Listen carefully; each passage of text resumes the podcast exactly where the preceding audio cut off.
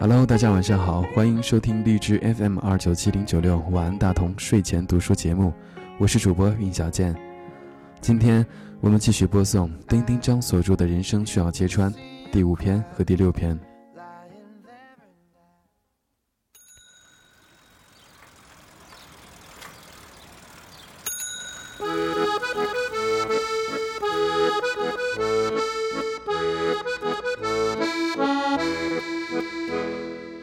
使劲儿的爱，我在疯狂的赶稿子，电风扇发出一些响动。皮卡窝在风口上睡着，腹部一起一伏，上边的毛随着风不停颤动。QQ 上有个好友，说他在加班。后来我们聊了几句，他说，其实他不是加班，是爱人出差归来，早上飞机到京。他就想等着，陪他吃个早饭。然后，他问我：“金鼎轩是二十四小时的吗？”我说是。海底捞也是。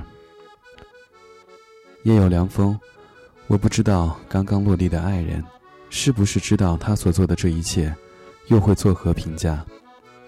他说：“十二点过后，自己就到长安街上去溜达，大声唱歌。”我说：“你怎么不回去睡觉？”他说：“怕醒晚了。”感谢二十四小时赚钱的餐厅，感谢二十四小时的 QQ，感谢偌大北京长长的长安街。从更高的地方看下去，一个他，影子黑且扁，等待着自己的爱人，这真让人觉得有希望。是的，一旦看到一个人在爱里很使劲儿。我就觉得有希望。曾经打动过我的那个人，因为我想吃凉拌海蜇，第二天见我的时候，就端出来一份自己亲手做的，还说不知道海蜇需要泡，买回来后问了做法，就用水泡着，隔一会儿就过去看看。我认真的吃了这份海蜇，那也让我觉得有希望，并想立刻做点什么回报。海蜇咬起来。咯吱咯吱的，分外有劲儿。那是我很难忘记的一种味道。当然后来，这感情消失不见了，但我总记得这份海蜇，还有那个隔一会儿就去看看海蜇长大的人。想起他小心打开扣住的碗，认真看过去，或者用手稍微碰碰，海蜇盈盈，水很清澈。同样是这个人。为了等我从国外出差回来，他就坐在机场里。冬天极冷，他就听歌。一月的流量，一天用完了。我想那个时候的那个人，等待海蜇和等待着我，都是幸福的，也是爱我的。我也做过这样的事情。早上很困的时候爬起来，那是冬天。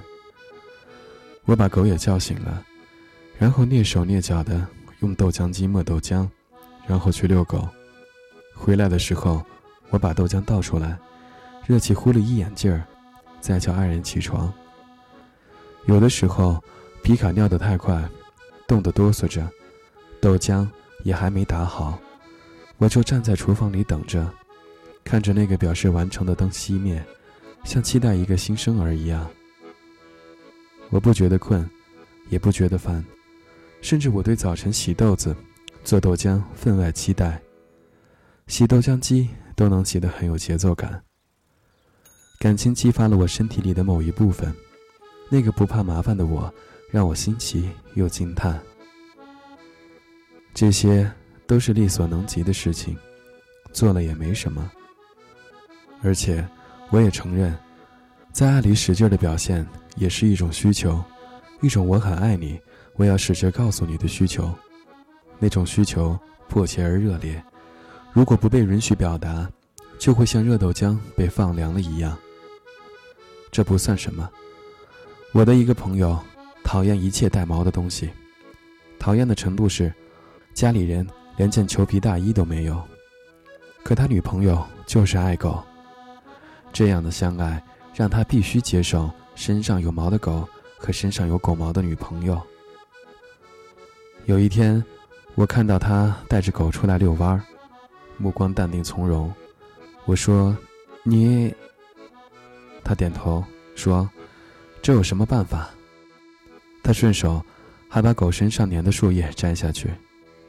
所以，我的意思是，你为他做一些你之前很排斥的事情，也是一种很使劲儿的表现。然后，我有一个朋友，就为他老婆变成了一个爱养花的人。我一想起他的络腮胡和大嗓门，就觉得喷壶易碎，花草又过于鲜嫩。可这就是他为他做的事儿和改变。我还认识一对奇异夫妇，老公一进电影院就头晕，不三 D 也头晕，这真是一种奇幻又无伤大雅的毛病啊！但这却让她无法和老公一起去看电影。这也本没什么，可他却是个爱看电影的人，于是。戒了。当然，这是一种本能。你不为这个人妥协的事儿，不一定对另一个人不可以。所以，这些妥协和不妥协本身就是一个标准。你可以以此判定这个人有多爱你。这还用我一一揭穿吗？第二日，我八卦的去问那个等爱人吃饭的朋友吃的怎么样。他说困死了。然后。他给我发了一个黑眼圈的表情。浪漫和使劲儿的代价就是会比较辛苦，但这就是很好的存在感。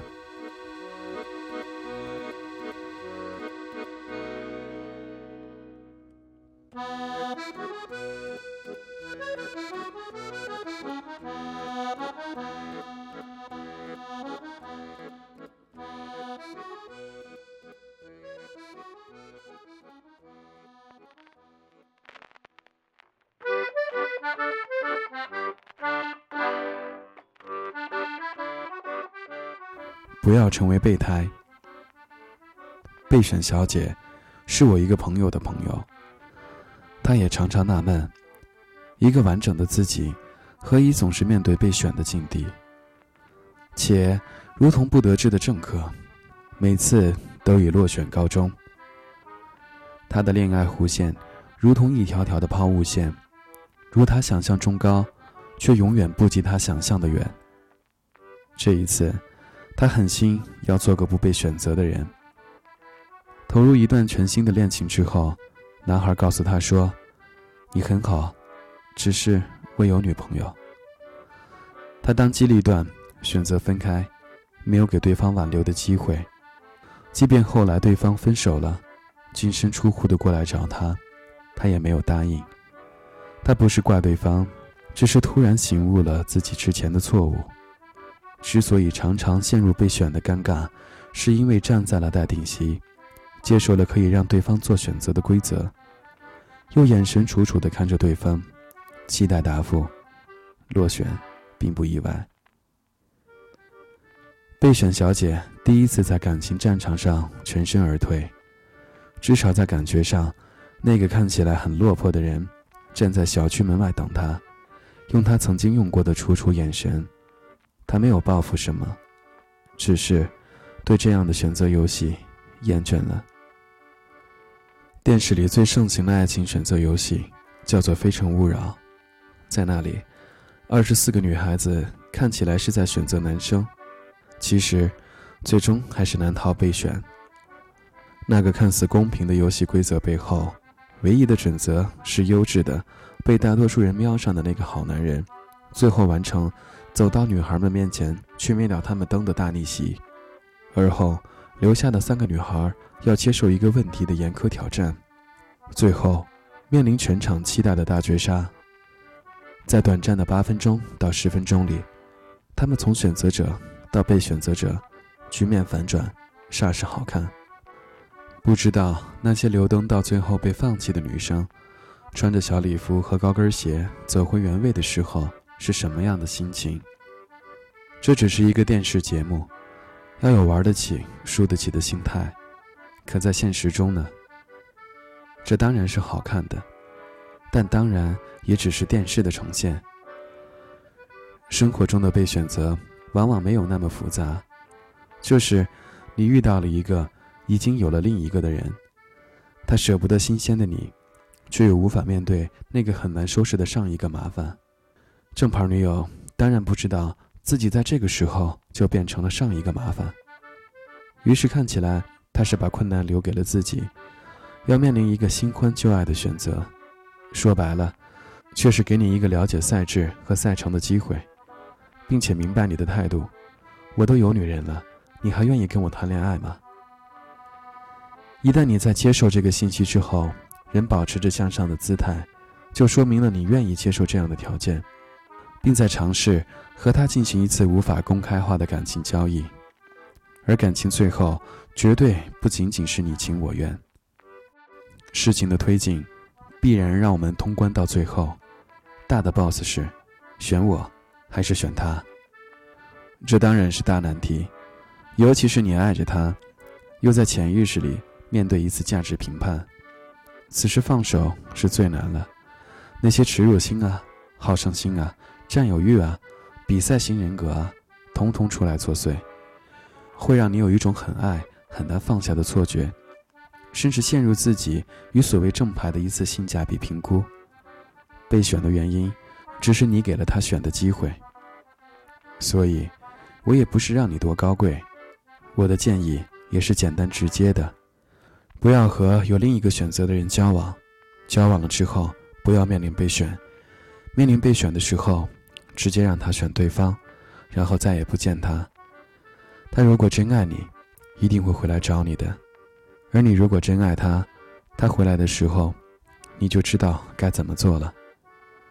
当然，素食时代的爱情并不那么纯粹。你如果真的接受了游戏规则，在道德上，我也无法站在更高的角度鄙视你。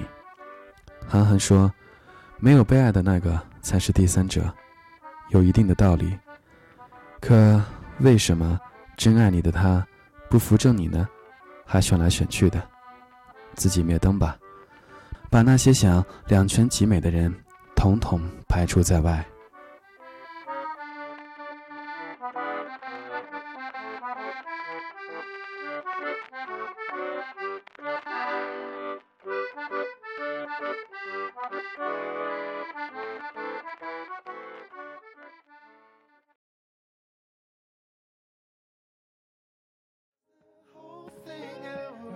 OK，今天的书就读到这里。如果你是第一次收听，并且觉得还不错的话，请搜索我的微信公众账号 DT U Life。如果你有什么好的书目想分享给大家的话，请在平台里给小健留言。好，晚安，大同，晚安，亲爱的你。